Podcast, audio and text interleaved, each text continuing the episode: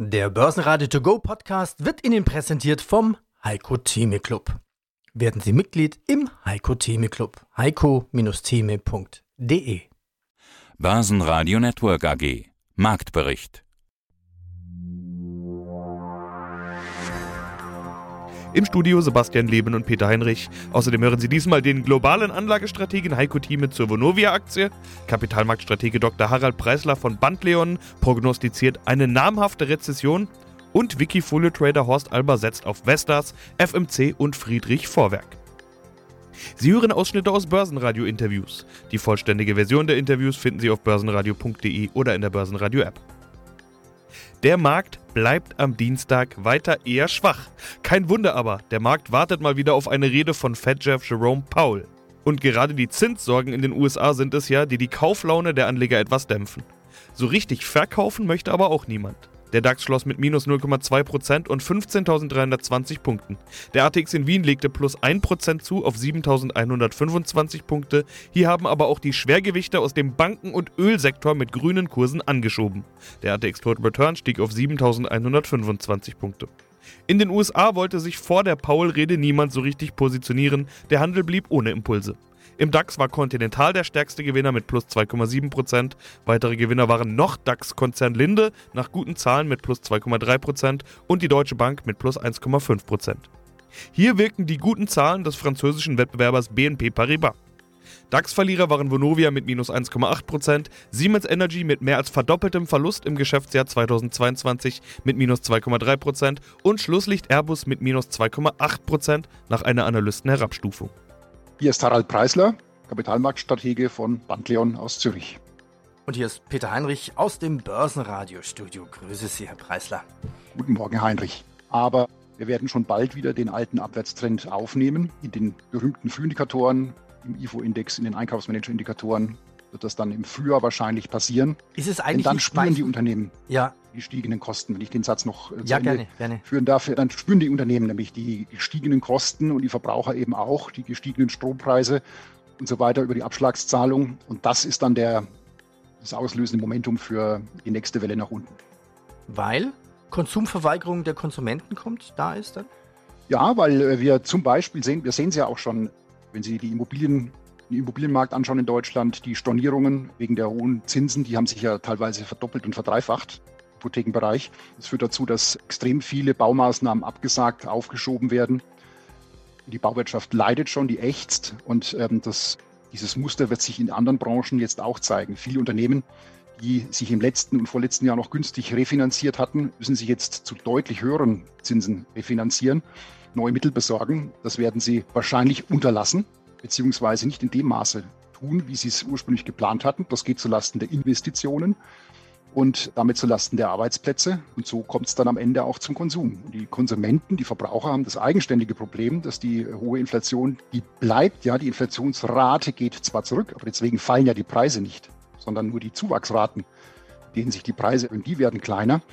Und Gleichzeitig kommen jetzt die Dinge, vor denen wir im letzten Jahr so viel Angst hatten, die nächste Abschlagszahlung für die, für die Stromabrechnung, fürs Gas und so weiter, das kommt ja jetzt erst. Und wenn die Leute das dann schwarz auf weiß sehen, dann kommt auch die Gegenreaktion, dann wird Konsumeinschränkung betrieben, das Auto eben nicht gekauft, beziehungsweise später gekauft.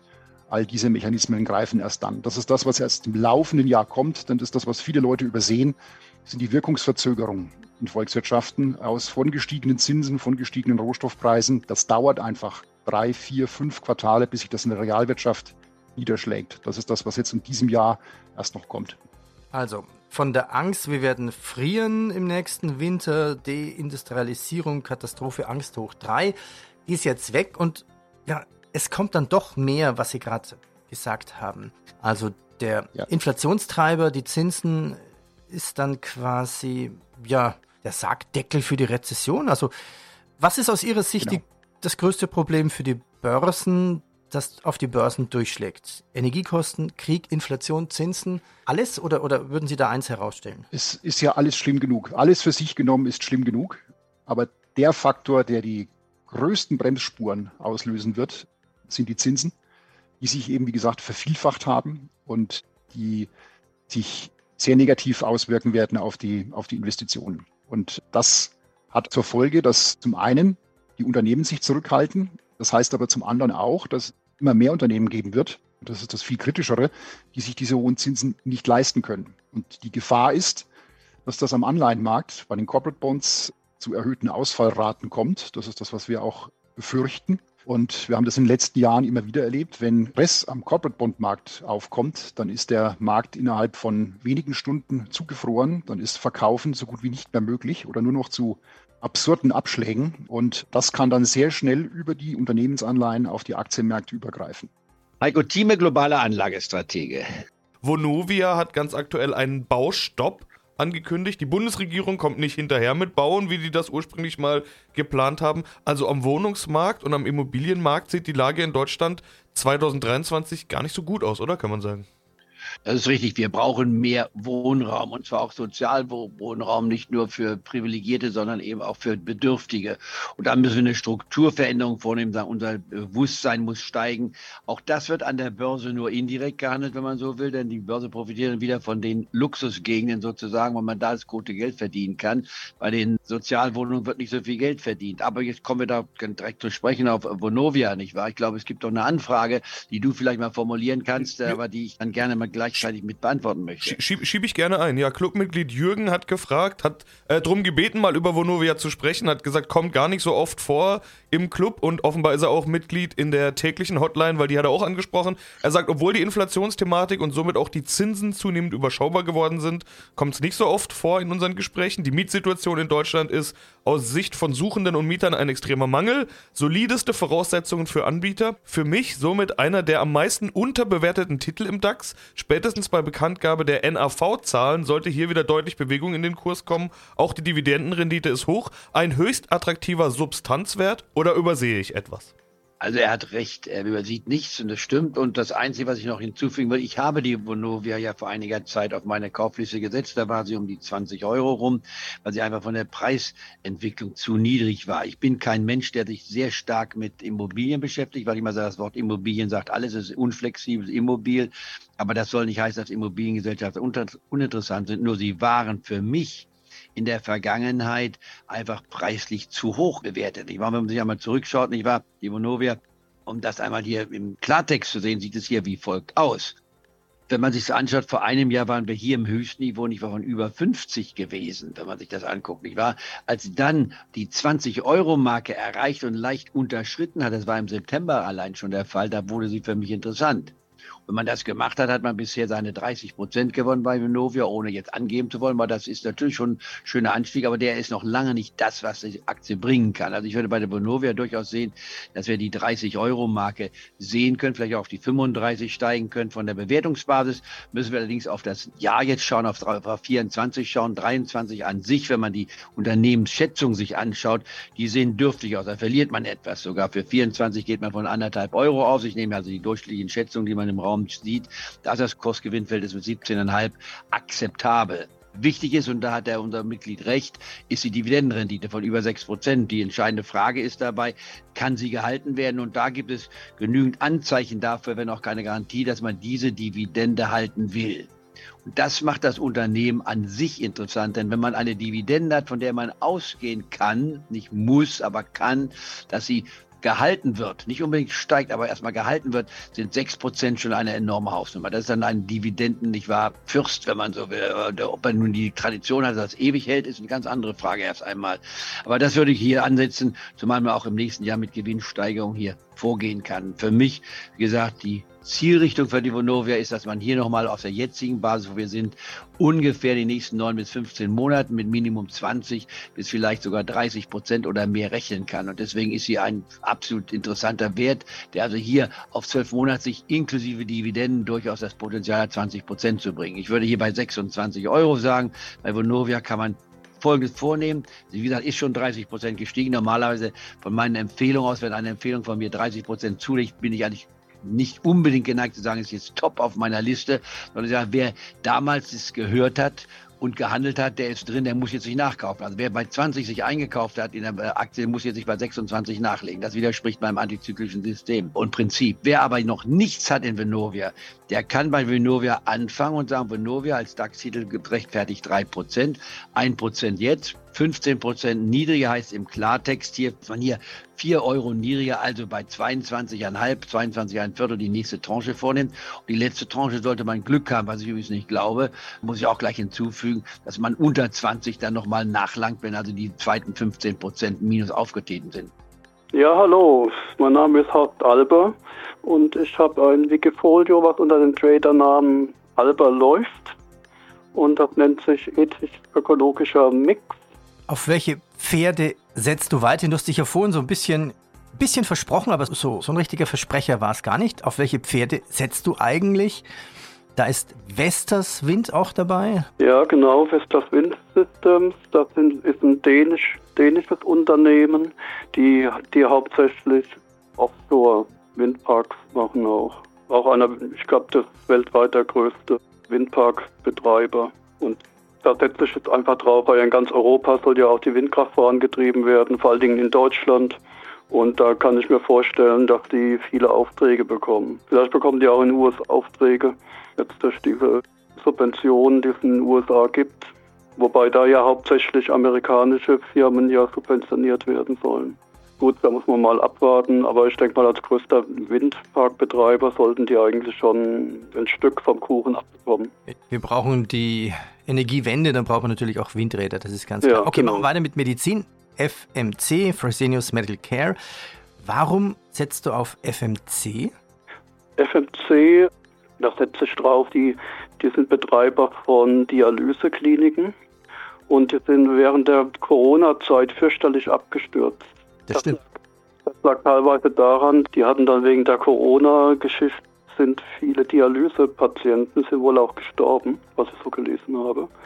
Und da hatten die dann teilweise doch einen großen Einfluss gehabt. Mittlerweile hoffe ich, dass diese Menschen, die jetzt an der Dialyse hängen, dass es denen wieder besser geht, die es überlebt haben und dass es da jetzt wieder aufwärts geht.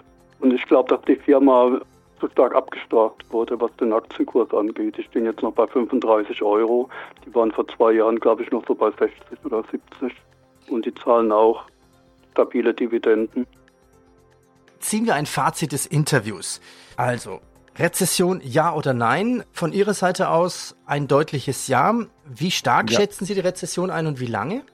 Durchaus namhafte Rezession. Also es ist sicherlich keine leichte.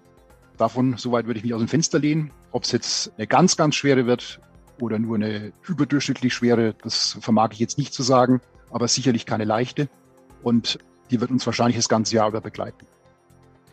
Was heißt das dann für die Börsen? Nach einem sehr guten Start müsste sich ja das Chancen-Risikoprofil für Aktien eigentlich verschlechtern dann. Das wird es mittelfristig auch tun. Wenn jetzt die nächste Welle in den konjunkturellen Frühindikatoren nach unten kommt, dann werden wir auch an den Börsen sehen, dass die Kraft nicht zu weit reicht und wir die Gewinne schnell wieder abgeben. Da wäre ich auch der Auffassung, dass der Tiefpunkt erst dieser Bewegung, die dann noch kommt, natürlich weit in der zweiten Hälfte diesen Jahres kommen dürfte und dann auch auf deutlich tieferem Niveau. Also da würde ich von den aktuellen Niveaus durchaus nochmal ein Rückschlagspotenzial von 30 Prozent sehen, sowohl bei den europäischen Börsen als auch den amerikanischen. Also dass der DAX nochmal in die Richtung von 10.000 schnuppert, halte ich für durchaus möglich. Okay, machen wir weiter, damit wir alle durchkriegen. Umweltbank kann ich mir sehr gut vorstellen, warum sie drin sind. Friedrich Vorwerk Group, die basteln ja, die haben auch regelmäßig im Interview hier bei Börsenradio, die basteln ja auch an unser LNG-Terminal. Also ohne Friedrich Vorwerk geht momentan keine Energiewende in Deutschland voran. Das stimmt, ja. Auch was bei Windenergie und Solar angeht, dann bauen die auch so diese elektrische Infrastruktur, die bauen die auf.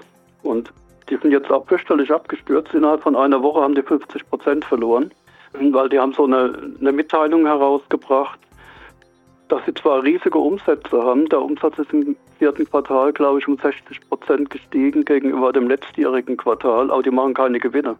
Also irgendwie hat es die Finanzabteilung oder der Vorstand, die haben irgendwie irgendwas falsch gerechnet. Also das war, das führte zu einem ganz schönen Aufschrei an der Börse.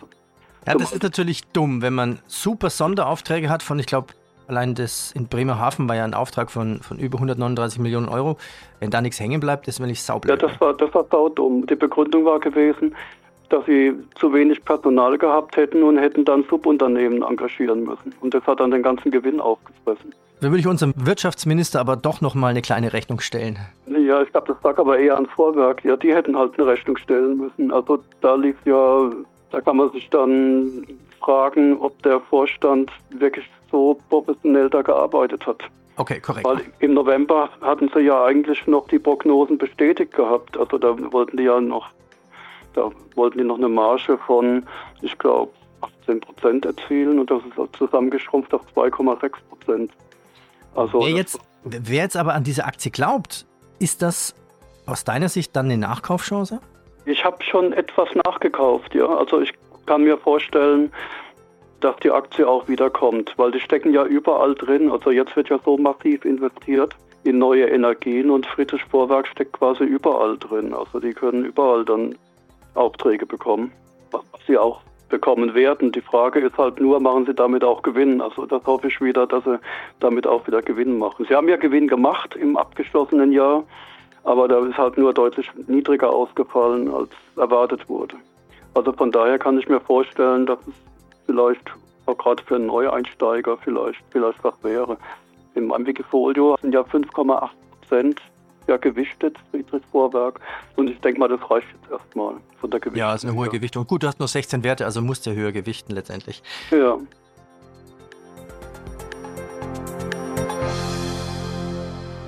Börsenradio Network AG.